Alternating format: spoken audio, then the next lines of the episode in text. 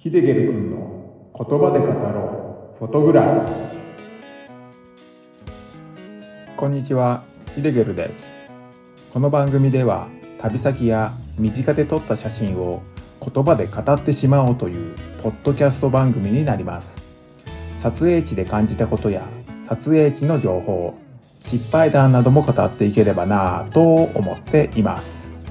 10分ほどの短い時間になりますが楽しんでいただけると光栄です。はいこんにちは。ヒデゲルです。この回では2023年の今年宮城県の鳴子峡へ3年連続で撮影に出かけました。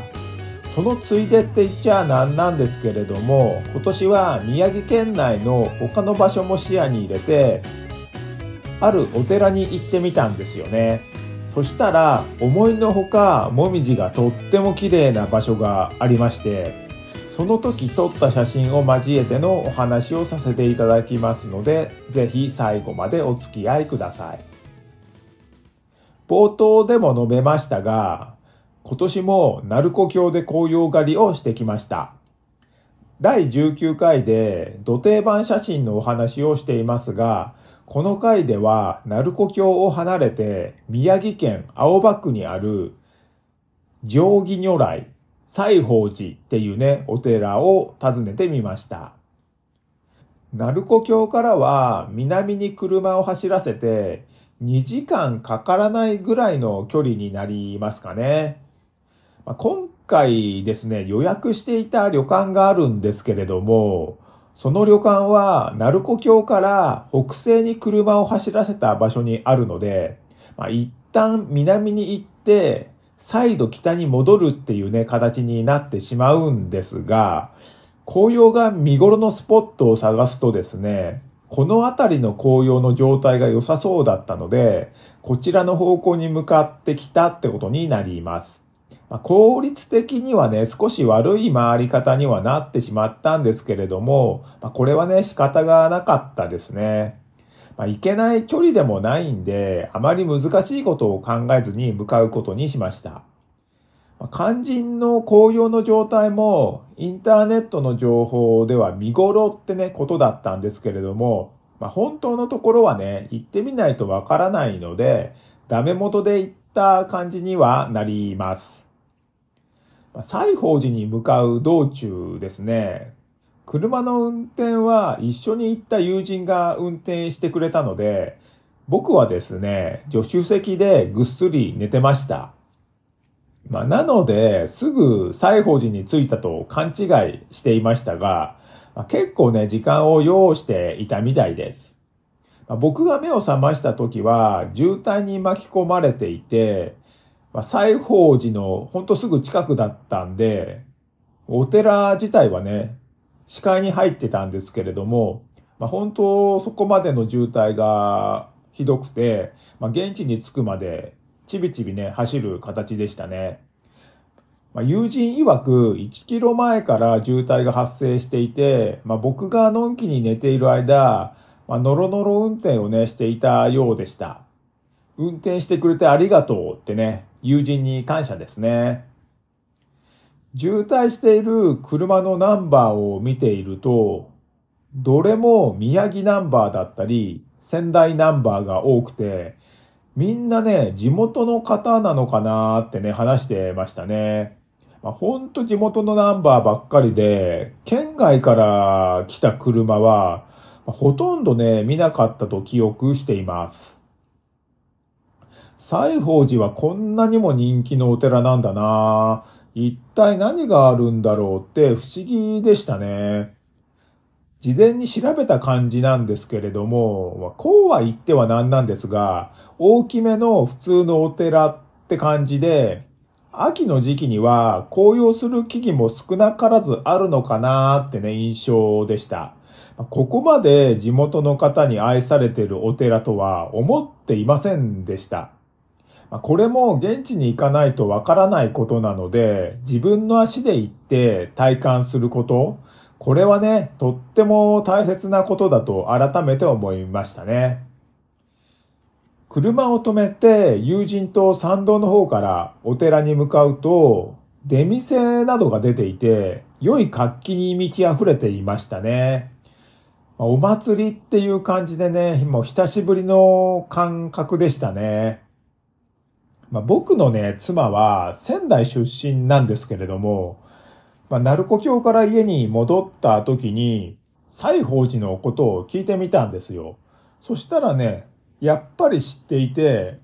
妻曰く、ここに行ったら三角油揚げ食べなきゃダメだよって言われました。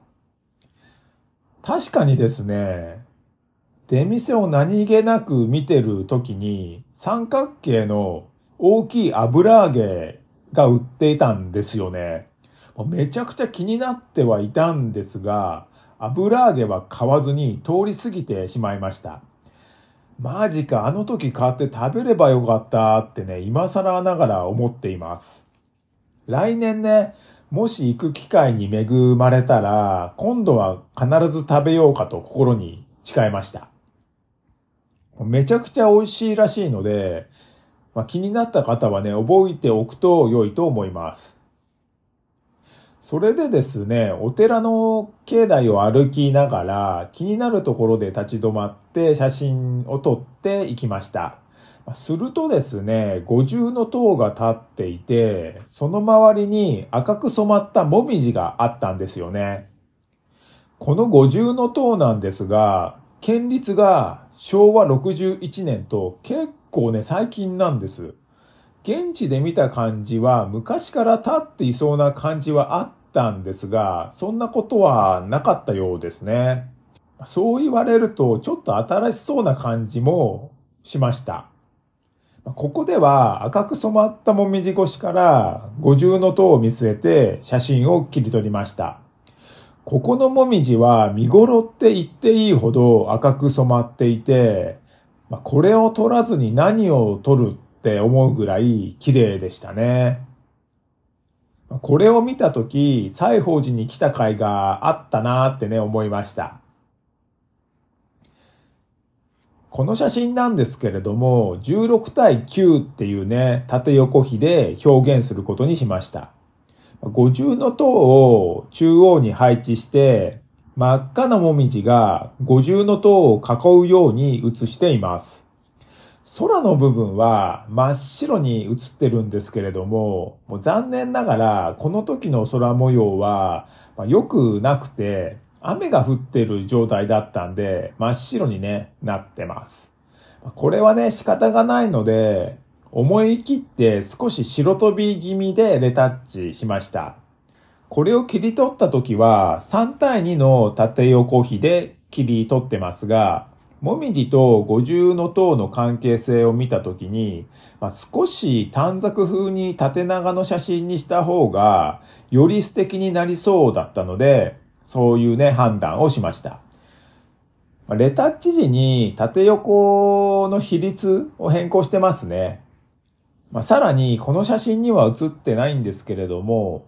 元の3対2の写真では、左の部分に枯れた木の枝が映り込んでいたんですよね。まあ、これを画角から取り除きたかったので、トリミングで対応していて、その部分をできるだけ見せないように、まあ、全体のバランスも崩さないように注意してトリミングしてます。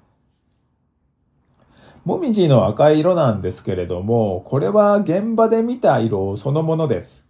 色はレタッチ時にはいじっていません。まあ、僕は基本的に色味はレタッチ時にはいじらないように心をかけてますね。まあ、できるだけ現場で色合わせはするようにしてます。まあですがね、ちょっと忙しい時とかはパパーって撮って、まあ後で現像時に色をちょっと合わせるっていうことはね、してますね。まあ、この写真はレタッチは味付け程度で主に暗部を明るくなるように持ち上げた程度ですかね。まあ、現場で見たもみじの色はね、とても綺麗だったので、もう見たまま切り取れば今回の写真のようにとても綺麗な写真になります。まあ、構図なんですけれども、これは単純ですね。上から垂れてるもみじの隙間に五重の塔を配置して、下に見えてるもみじのバランスを見て切り取りました。まあ、トリミングはしてるんですけれども、切り取った時点できちんと構図を決めて取っていたので、まあ、トリミングもしやすくて、トリミング時の構図決めも迷うことはなかったです。